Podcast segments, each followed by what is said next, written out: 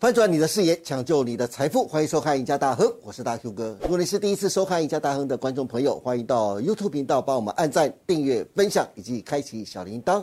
您的支持是我们节目成长的最大动力，因此欢迎大家踊跃的帮我们按赞跟分享哦。好，今天节目开始，赶快来欢迎我们的国际财经专家，我们的资深分析师陈志林老师。陈老师你好， Hello，各位你好，各位观众朋友大家好。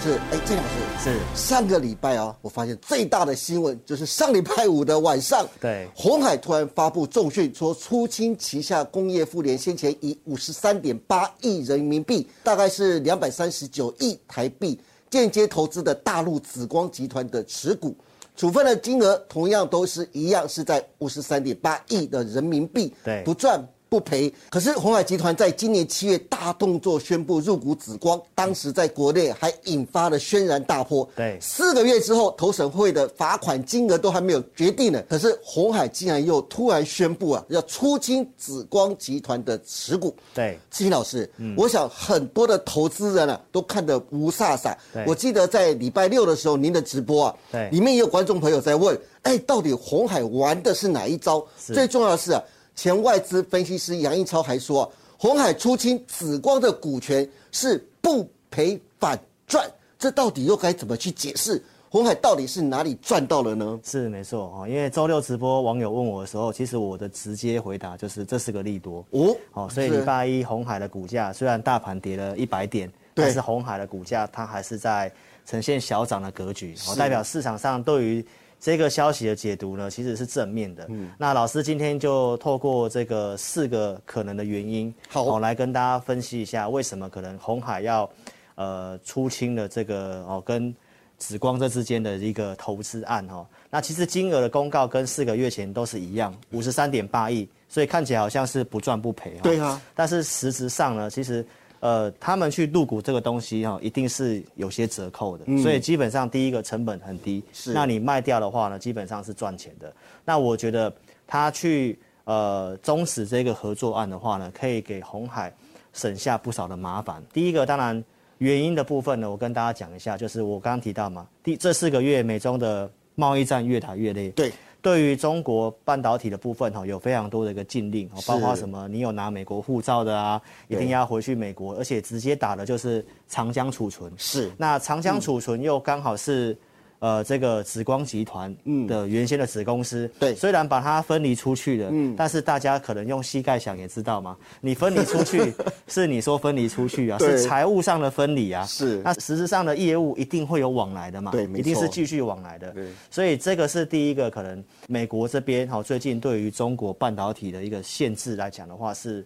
踩得很硬，所以这四个月内出现了这么大的变化。那红海做这个事情，我觉得第二个原因就是美国可能也有要求他选边站，哦因为是红海它在这个美国，它其实有这个电动车的厂嘛，对最近其实也有新闻出来，它已经开始出整车的部分了。对，嗯所以你在美国有厂，那你在呃中国大陆你又去投资这个半导体，当然对它可能是想要左右逢源啊。是 但是这一次可能美国就呃要求他选边站了，对啊因为你在我美国就已经有车厂了，那你在那边投资半导体，是那他当然会合理怀疑说，那你这个零组件是不是有来自中国嘛？对，因为美国就已经有要求他，呃，这个美国公司苹果，你的手机的这个记忆体的晶片就是不能够用长江储哎存的，对，没有错，有这所以件就事是这件事情之后呢，然后刚好红海又是呃间接投资紫光，哈哦对嗯所以我觉得这都是有联动的一个关系哈、然后再来第三个就是我们四四个月前的节目就有跟大家分析了哈、哦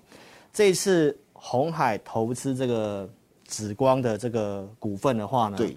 啊，当时呃，这个刘阳伟董事长他就讲到，我这是纯粹的财务的投资，是但是其实这里面，呃，既然紫光会出现财务的问题，可能他发现到这个财务有很多的状况，对，当时的紫光集团就宣布，那时候的财务宣布要破产重组。是是是，所以这里面的财务结构可能蛮复杂的。嗯，那红海可能也发现到有这个问题，对所以也是紧急的抽身，这是第是三个问题。那第四个就是说，他去投资这个紫光集团，当然是要了就是当地的这个。半导体 IC 设计的相关部门嘛。那因为这个禁令下去嗯了，然后其实 IC 设计的部分，它其实基本上没有什么成本，最大的成本就是来自于人才。人才好，对所以他其实呃，这个外资的分析师杨应超先生，其实为什么讲说不赔反赚呢？嗯对哦，其实因为在这个并购的合作案的一个过程当中，红海其实就已经认识到当地的非常多半导体相关 IC 设计的一个人才，是所以其实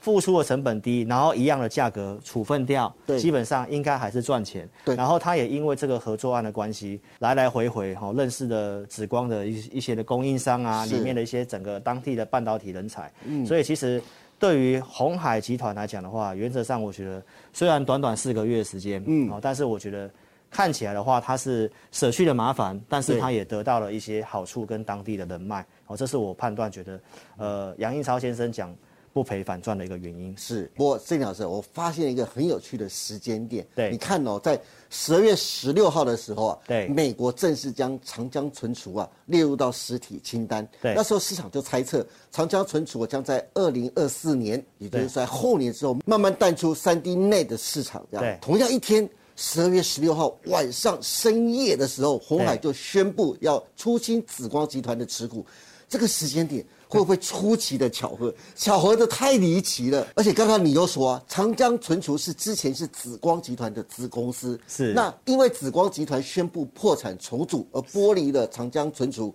对才有之后红海的入主。如今两个事件都在同一天发生，这之间是不是有什么神秘的关联性呢？是，这用膝盖想也知道嘛，这这都是讲好的嘛。是美国这样一宣布，然后他后脚就说我已经跟他切割对嗯关系了，所以这一定基本上他是谈好的啦，所以一定会有这个联想。长江储存跟紫光之间跟中国政府一定有关系，所以这是一定会。呃，要先做个切切割了哈是。然后为什么这个长江储存会最近会有这么大的动嗯作？就是因为他把这个晶片卖给华为，那大家也知道，华为就是被哇美国第一个封杀的嘛。对，封杀的首要目标。对，所以你已经被抓到这个小辫子了，所以就开始就是制裁你，嗯，这个长江储存的部分，然后加上他又丢掉了苹果的订单嘛，对因为这个已经是很很明显的，所以他投资他可能将来是个赔钱货，是 所以赶赶快把它卖掉。对那当然最后一个就是一定美国政府有施压嘛，嗯，才会有这样的一个事情，所以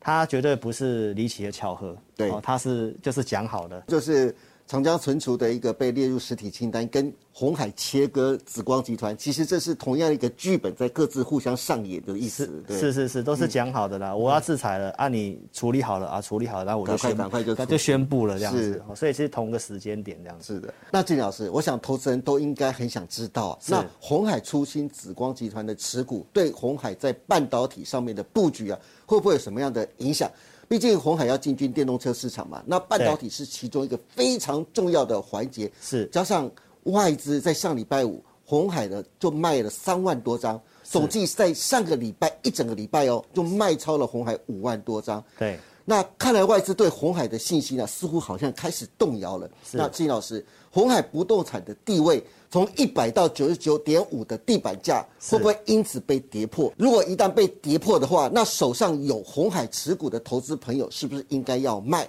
那如果手上没有红海的投资人呢、是不是在跌破时候可以又是另外一个低阶的好买点呢？那其实红海的在半导体的投资来讲的话，大家可能会觉得说，他这样子等于是有点人家会联想间接离开中国市场。对呀是啊事实上其实也不是这么联想的。哦因为其实半导体的一个呃，在中国来讲的话，它大概都是比较属于成熟制程，是这个技术门槛来讲的话，其实不会很困难。是然后红海它其实已经有买下旺宏的这个六寸厂了嘛，对同时在日本夏普也有一个八寸厂，对对马来西亚也有做一些投资。那中国半导体这边也因为要并紫光，我们前面提到嘛，哦，杨英超先生讲他可能间接认识了当地很多半导体的人才，是那他对其实当地也有富士康的一个工厂在，嗯，所以其实这部分他一定会透过其他的方式去在中国还是会有半导体，是只是在这个风头上，他不要去跟。被美国政府制裁的长江储存啊，或者是紫光，你有一个很大的一个关联。对他可能在自己去并购其他公司就好。嗯，他先把钱拿回来，所以我觉得这是一个很聪明的做法，是嗯而且也确实能够，呃，先甩掉烫手山芋，我觉得是蛮不错的一件事嗯情。要不然，如果将来美国再继续打这个中国的一些半导体的时候，是那因为你跟紫光有合作，对那你你就是一直会被被拖累下去嘛。那红海的股价老师怎么看呢？红海的股价来嗯讲的话呢，我认为就是上次我们讲的嘛，就是它的第三季的财报的净值是在一零四点五嘛，对，嗯所以其实这股价在一零四点五以下，我认为其实如果你持有的话，嗯，就持有就好了，好也不需要在这下面去。去卖它是那你要不要去加码它？我认为大家可以稍微观望一下第一季过后。所以如果你已经有这股票的话，我觉得净值以下你不用去砍，但是你要去多买它、多加码它，我觉得你可以观望第一季之后。如果是第一季之后它还是在一百块这边都守得好好的，那你再来考虑说，哎、你是不是要增加持股？好的，这是刚才志颖老师说了，红海的净值一百零四点五，还是一个对非常重要的数字，希望是大家把它记下来。是那今天非常感谢陈静老师跟我们分享这么多关于红海出清紫光集团的持股，再次引发了市场的关注。金老师不但清楚地分析了红海出清紫光的背后的原因，还针对长江存储被列美国清单，两者时间上离奇的巧合，背后都脱不了美中之间的半导体大战以及美方的施压。是至于外资连四个月对红海的卖超，加上出清紫光集团讯息，是否会让红海不动产的地位往下改变？崔老师也再次强调，红海第三季的净值已经来到了一百零四点五。那各位手上的持股千万不要随便的卖掉，大家可以到第一季的时候再来观察，是不是真的会守得住一百元的地板价的关卡。最后，如果大家手中有套牢的股票，或想知道该如何解套的，或是想知道接下来明年元月行情规划的，欢迎大家都能锁定陈志林老师每周二四下午 live 直播的《志在必得》，以及每周六晚上八点半直播的《前进大趋势盘后解盘》节目。当然，更重要的，欢迎大家都能踊跃下载陈志林分析师 APP。我们再请陈志林老师来说明一下，就是您独立开发专业的理财系统陈志林分析师 APP 里面到底有什么样的一个好康内容？好，那各位观众朋友，如果你还没有下载老师的 APP，欢迎你可以在影片下方，我们都有提供连结，你可以点选做下载的动作。那我们这个 APP 有提供一个养成方案，这个养成方案顾名思义就是帮助投资朋友投资学习的养成。哦，如果说你是小资主，你资金没有很多，哦但是你又想要哦拥有这个合法合格的分析师的一个服务的话呢，那养成方案会非常适合你。这养成方案我们有提供这个午报导航，就是在每天中午时间，老师会发一则，透过我的独家数据哦，提供给你盘市的一个方向。那我们每个礼拜会帮你做一个精选股哦，这种透过信用筹码的一个精选股，那这些股票该如何操作呢？老师也有提供一个专门针对这个每周精选股的一个技术的课程哦，那你都可以透过这些方式哦来体验我们的一个哦有依据的一个操作哦，所以邀请投资朋友都可以下载老师的 APP，然后透过填表的方式来体验我的养成方案。有兴趣的观众朋友，节目下方有相关的连接网址，欢迎大家踊跃的下载跟加入哦。嗯，那今天谢谢大家收看我们赢家大亨，别忘记每周一到周四下午的五点半，我们再见喽，拜拜。拜拜，祝您大赚！